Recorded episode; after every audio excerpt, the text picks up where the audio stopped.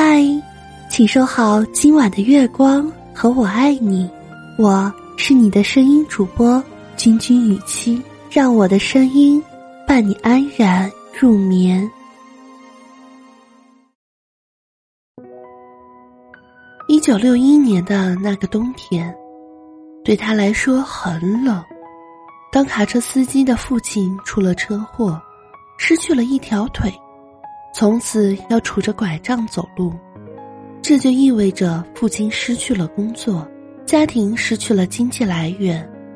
失去工作的父亲一同失去了生活的信心和勇气，每日借酒消愁，变成了一个酒鬼。只要他稍不听话，父亲便大发雷霆，挨打就像是家常便饭。十二岁那年的圣诞夜。家家灯火璀璨，美食飘香，唯有他的母亲因借不到钱而愁眉不展。父亲大发雷霆，骂他们都是笨蛋。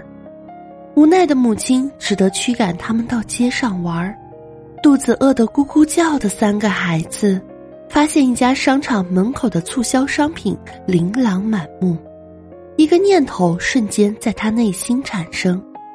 他让弟弟妹妹先回家，而自己一直注视着一罐包装精美的咖啡。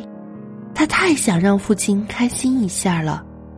求准时机，他快速的拿起那罐咖啡塞到棉衣里，却不巧被店主看到。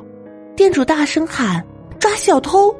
他撒腿就跑，跑得足够快，自以为甩掉了店主。他回家将咖啡送给了父亲。父亲很开心，打开那罐咖啡，香浓的气息飘溢而出，还没来得及品尝，店主已经追到了家里。事情败露之后，他遭到了一顿毒打。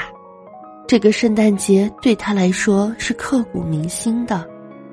后来，他进入了北密歇根大学，为了节省路费，上学期间他没有回过家，所有的节假日都在打工。艰苦的环境令他不断的成长。毕业后，他从一份销售员的工作干起，后来还晋升为一家公司的副总裁。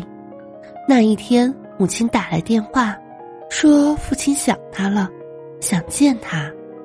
他从没想过父亲能说出这样的话。当时他正忙着和一个客户谈判，于是拒绝了母亲。两个星期后回家，才得知。父亲已经过世了。后来整理父亲遗物的时候，他发现了一个锈迹斑斑的咖啡桶。他认得那是他十二岁那年偷的那罐咖啡。盖子上有父亲的字迹，儿子送的礼物，一九六四年圣诞节。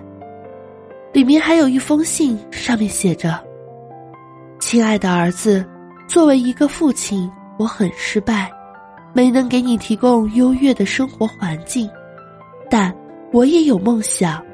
我最大的梦想就是拥有一间咖啡屋，悠闲的为你们研磨、冲泡香浓的咖啡。这个愿望无法实现了。我希望儿子你能够拥有这样的幸福。昔日的打骂成了珍贵的记忆。悲伤顿时占据了整个心灵。妻子雪莉鼓励他说：“既然父亲的愿望就是开间咖啡店，那么我们就替他完成吧。”于是他开始留意与咖啡相关的信息。他发现一家销售咖啡豆的公司，并深深的喜欢上了。为此，他毅然辞去了年薪七点五万美元的工作。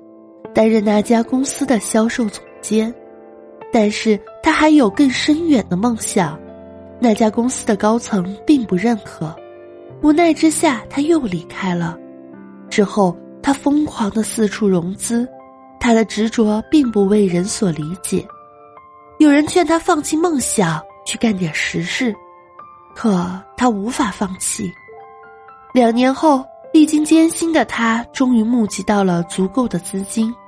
他买下了那家公司的全部股份，那家公司就是星巴克，而他就是那个为父亲买下梦想的穷男孩舒尔茨。